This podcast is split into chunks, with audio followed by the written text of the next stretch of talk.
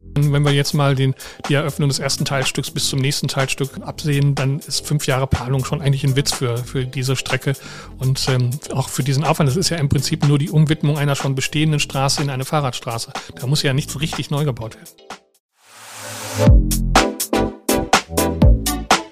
Unterm U, der Dortmund-Podcast. Mit Felix Gut.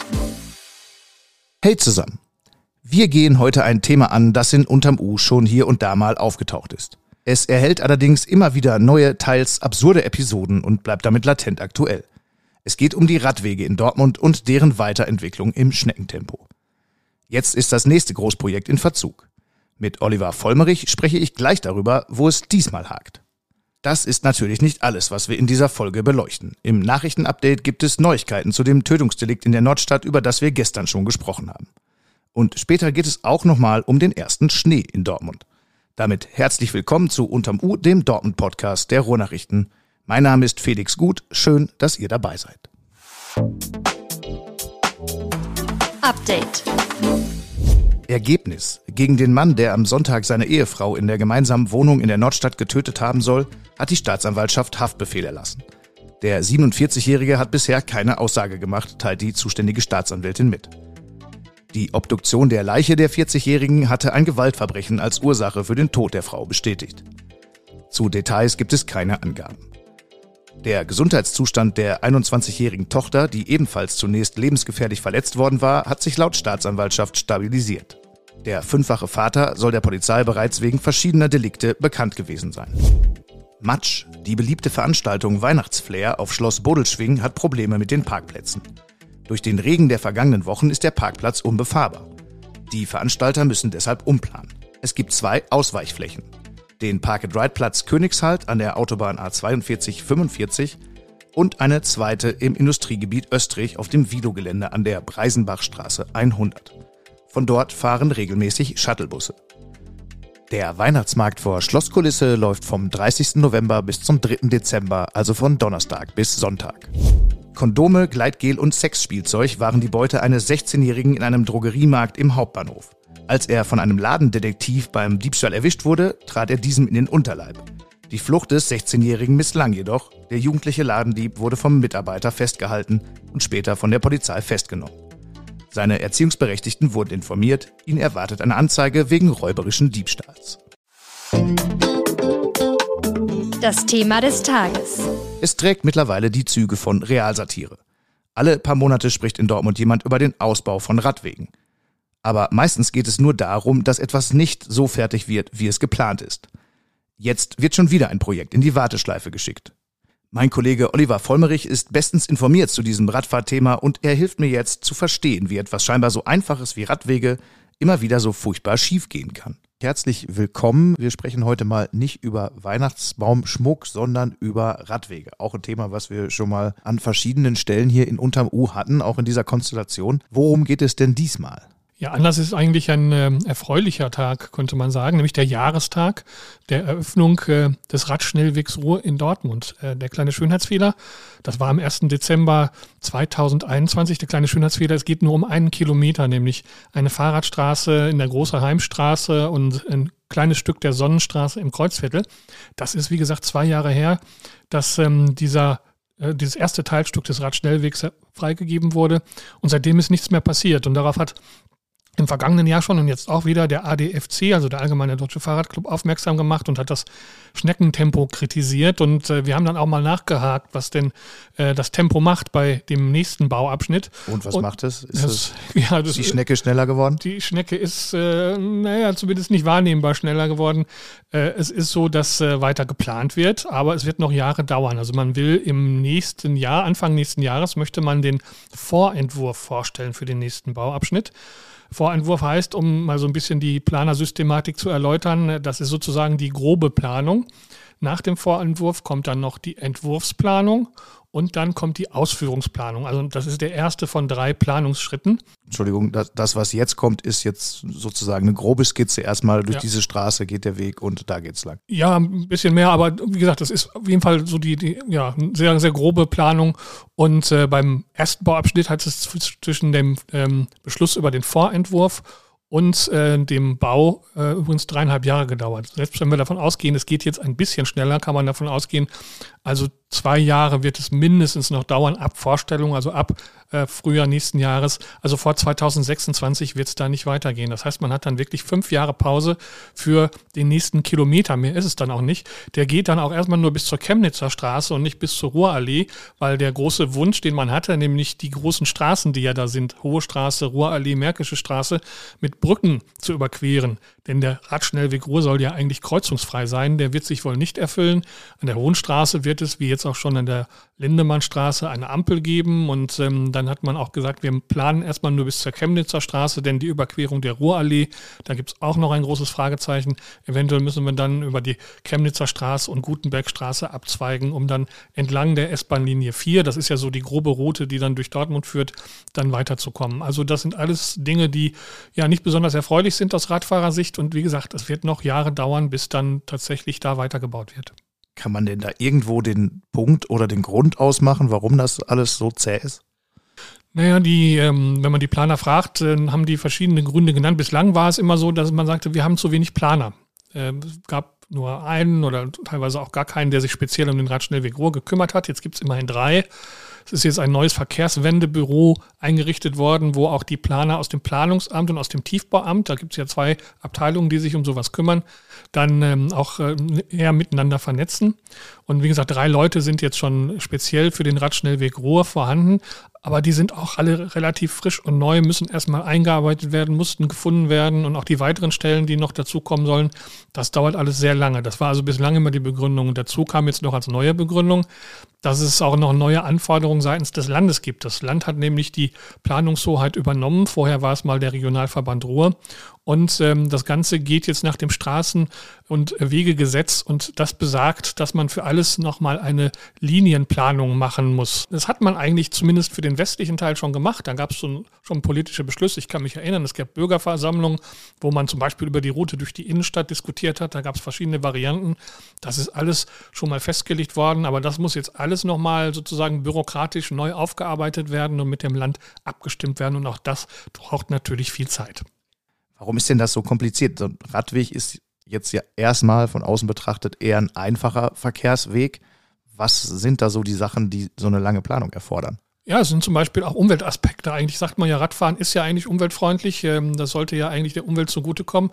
Aber es müssen ja zum Beispiel theoretisch sogar Bäume gefällt werden, wenn tatsächlich solche Brücken angelegt werden über die Hohe Straße oder die Ruhrallee oder ähm, auch äh, anderen Bereichen müssten eventuell Bäume gefällt werden. Das muss also dann entsprechend untersucht werden, muss ausgeglichen werden. Ähm, selbst wenn es nicht der Fall ist. Also es muss auf jeden Fall immer eine Umweltverträglichkeitsprüfung gemacht werden. Das sind also alles so äh, Dinge, die dann ähm, eine große Rolle spielen. Dann ist es so, dass die Planerkapazitäten bei der Stadt immer noch nicht ausreichend sind. Das heißt, viele Aufträge werden an externe Planungsbüros vergeben. Auch da gibt es personelle Engpässe. Auch die muss man erstmal finden. Das muss ausgeschrieben werden. Auch das dauert wieder Zeit. Und dann muss auch alles, was man hier plant oder was auch die Planungsbüros planen, dann wieder mit dem Land abgestimmt werden. Denn das ist zumindest für die freie Strecke ähm, hier dann auch derjenige, der eigentlich dafür zuständig ist. Also Dortmund hat ja eine Strecke von 24 Kilometern beim Radschnellweg. Wie viel ist davon fertig? Äh, ein Kilometer. Und das ist ein Kilometer, der zu diesem städtischen Anteil gehört. Das sind sieben Kilometer, die die Stadt sozusagen eigens, äh, eigenständig planen kann. Der Rest, äh, das sind dann so die ähm, Strecken, die eigentlich dann in Hoheit des Landes liegen. Da übernimmt zwar das, die Stadt auch die Planung, aber das muss halt alles enge miteinander abgestimmt werden. Und das, wie gesagt, dauert halt alles. Planung, Planung, Planung und äh, es wird nicht so wirklich was gemacht, hat man den Eindruck. Es kommt ja, ja so ein bisschen absurd teilweise vor. Solche langen Distanzen zwischen Tat, Schritten ja. gibt es ja bei kaum einem anderen Projekt. Also fünf Jahre äh, Planung äh, die, die sicher abzeichnen, wenn wir jetzt mal den, die Eröffnung des ersten Teilstücks bis zum nächsten Teilstück ähm, so ähm, absehen, dann ist fünf Jahre Planung schon eigentlich ein Witz für, für diese Strecke und ähm, auch für diesen Aufwand. Das ist ja im Prinzip nur die Umwidmung einer schon bestehenden Straße in eine Fahrradstraße. Da muss ja nichts richtig neu gebaut werden. Wäre es da nicht ehrlicher zu sagen, wir können das Ganze nicht und wir müssen jetzt ganz neu planen. Um Gottes Willen, nein, das wäre ja, da müsste man ja nochmal wieder, das wird ja nochmal viel länger dauern. Also eigentlich ist es ja eine relativ einfache Sache. Man hat bestehende Straßen, die man umwidmen will. Man muss natürlich, was die Trasse angeht, die dann etwa entlang der S4 führt, Gespräche mit der Bahn führen. Aber das müsste eigentlich schon seit Jahren laufen. Ich frage mich, warum ist man da noch nicht, noch längst nicht zu Potte gekommen. Und warum hat man nicht damals schon, als man das Ganze erstmals vorgestellt hat, die erste Machbarkeitsstudie stammt aus dem Jahr 2014, warum hat man nicht damals daran gedacht, schon die Planungskapazitäten zu schaffen, also auch Leute dafür einzustellen? Das wurde also nach und nach im Laufe der Jahre kam dann immer raus, ja, wir kommen nicht voran, weil wir keine Planer haben. Ja, bitte, aber das hätte man eigentlich schon vorher absehen können. Hat man da vielleicht ein bisschen mehr versprochen, als man halten konnte? Auf jeden Fall. Also was das angeht, insbesondere was die Zeithorizonte angeht, da hat man ja eigentlich gesagt, naja, man will so äh, Anfang der 20er Jahre, Mitte der 20er Jahre fertig sein. Jetzt ist das Ganze so als Dekadenprojekt dargestellt worden. Äh, das wird also noch, noch viele, viele Jahre dauern. Da ist man, äh, ich weiß nicht, ob man den Aufwand unterschätzt hat, aber ähm, man wollte, glaube ich, auch so ein bisschen das Ganze so als großes, ähm, ja, Werbeprojekt verkaufen, äh, wir fördern den Radverkehr, aber so richtig ähm, unterfüttert war das Ganze halt nicht. Jetzt ist Verkehrswende ja auch ein großes Wort und wie ich finde auch ein bisschen abgegriffen durch ja sehr inflationäre Verwendung. Aber die Frage stellt sich ja schon, was ist denn eigentlich das langfristige Verkehrskonzept für Dortmund? Ja, auf jeden Fall den ähm, umweltfreundlichen Verkehr, wie es heißt, dann zu stärken, den Umweltverbund, das ist der öffentliche Nahverkehr, also Bus und Bahn und äh, halt auch den Radverkehr und Fußverkehr. Das soll also einen deutlich höheren Anteil bekommen. Äh, zuletzt hatte man ja irgendwann mal festgestellt, dass der Radfahranteil in Dortmund nur bei 7% liegt. Jetzt geht man davon aus, dass er jetzt so bei etwa 10% liegt. 15% ist so das nächste Etappenziel und dann auch über 20% hinaus. Und dazu muss man natürlich die Voraussetzungen schaffen. Ähm, und äh, wie gesagt, auch den öffentlichen Nahverkehr stärken, damit also das Umsteigen vom Auto auf umweltfreundliche Verkehrsmittel dann attraktiver gemacht wird. Und beim Autoverkehr selbst natürlich dann auch die Förderung der E-Mobilität. Da sieht man ja durchaus schon Fortschritte, dass man also deutlich mehr E-Autos auf den Straßen sieht. Und äh, das Ganze wird natürlich dann auch bundesweit beeinflusst, etwa durch das Verbot der Verbrennermotoren dann ab 2035. Also das sind alles Dinge, die da ineinander greifen. Ist denn das in Stein gemeißelt oder könnte es auch passieren, dass wir uns dann nochmal drehen und alles wieder autofahrfreundlicher wird oder sich da die Stimmung so ein bisschen dreht? Weil es gibt auch den Vorwurf, Radfahrer jammern da auf hohem Niveau, da wird viel gemacht. Ja, nee, das glaube ich eher nicht. Also das Ganze hat ja auch einen Hintergrund, dass es um äh, das, das Klima geht. Ne? Denn ähm, die, die klimaschädlichen ähm, Autoverkehre, die äh, müssen natürlich schon reduziert werden. Das ist eigentlich weitestgehend auch ähm, Einigkeit, da gibt es auch weitestgehend Einigkeit. Aber äh, die Frage ist halt, wie sehr geht das zulasten des Autoverkehrs? Das sind so die, die Details. Also wenn zum Beispiel überlegt wird, am Wallring dann eine Autofahrspur dann für den Radverkehr dann äh, umzuwidmen, da geht es dann schon ans Eingemachte und da wird man dann sehen, ob dann die Widerstände dann auch größer werden. Und generell geht es natürlich darum, dass es, äh, deswegen ist es kein Jammern auf hohem Niveau. Die Radfahrbedingungen in Dortmund sind schon relativ schlecht, insbesondere unter Sicherheitsaspekten. Radfahren möchte man natürlich auch, da möchte man ein sicheres Gefühl haben. Man überlegt ja schon, ähm, also wenn ich fahre sowohl Auto wie Fahrrad und ich überlege immer bei Strecken, ähm, fühle ich mich da sicher, komme ich da sicher ans Ziel und gerade insbesondere, wenn es darum geht, dass Kinder Fahrrad fahren, da sind also die Radwege, die wir zurzeit haben oder auch das Fahren an großen Hauptverkehrsstraßen, ähm, da fühlt man sich schon sehr unsicher und äh, auch die Unfälle, die es da gibt, die sind natürlich dann auch immer so ein Warnsignal. Also das Radfahren sicherer machen, das geht halt nur, indem man bessere Radfahrbedingungen schafft. Was soll ich euch groß erzählen? Ihr habt hier alle Fenster- und Wetter-Apps. Dortmund sieht in diesen Tagen den ersten Schnee des Winters. In den höher gelegenen südlichen Stadtteilen fallen schon seit ein paar Tagen Flocken. Am Dienstagmorgen waren dann auch in der Innenstadt, lediglich 86 Meter über dem Meeresspiegel gelegen, ein paar weiße Dächer zu sehen. Die Chancen auf weiteren, zumindest stundenweisen Schnee sind da, sagen Wetterexperten, und damit natürlich auch die Gefahr, bei Glätte und Dunkelheit in einen Unfall zu schlittern. Also passt auf euch auf, wenn ihr unterwegs seid und falls ihr Autofahrer seid, macht euch doch einen Termin für den Wechsel auf Winterreifen, wenn ihr, so wie ich, zu denen gehört, die das bisher noch nicht hinbekommen haben. Die Kugel ist wieder da. Und sie ist jetzt ganz offiziell ein Fußball, weil sie das eigentlich schon immer war. Kommt ihr noch mit? Falls nicht, auch nicht schlimm. Was ich sagen will, ist eigentlich nur dieses. Die Kugel, die von den Dortmundern von der Baumspitze herunter kritisiert worden war, ist jetzt an der Kleppingstraße aufgestellt. Dort ist sie so beleuchtet, dass sie jetzt wirklich nur noch wie ein Fußball aussieht. Mittlerweile ist übrigens bekannt geworden, dass sie zum Hauptteil aus dem Gebilde besteht, das 2011 schon einmal auf dem Baum sollte, aber dort nie landete. Danke, dass ihr zugehört habt und dass ich euer Host sein durfte. In den Shownotes findet ihr viele, viele Hintergründe zu dem, was in dieser Folge wichtig war. Zwei Tage habt ihr übrigens nur noch Zeit, bei unserem RN Plus Cyber Deal mitzumachen, bei dem das erste Jahr jetzt nur noch 70 Euro kostet und ihr auch noch die Chance habt, etwas zu gewinnen.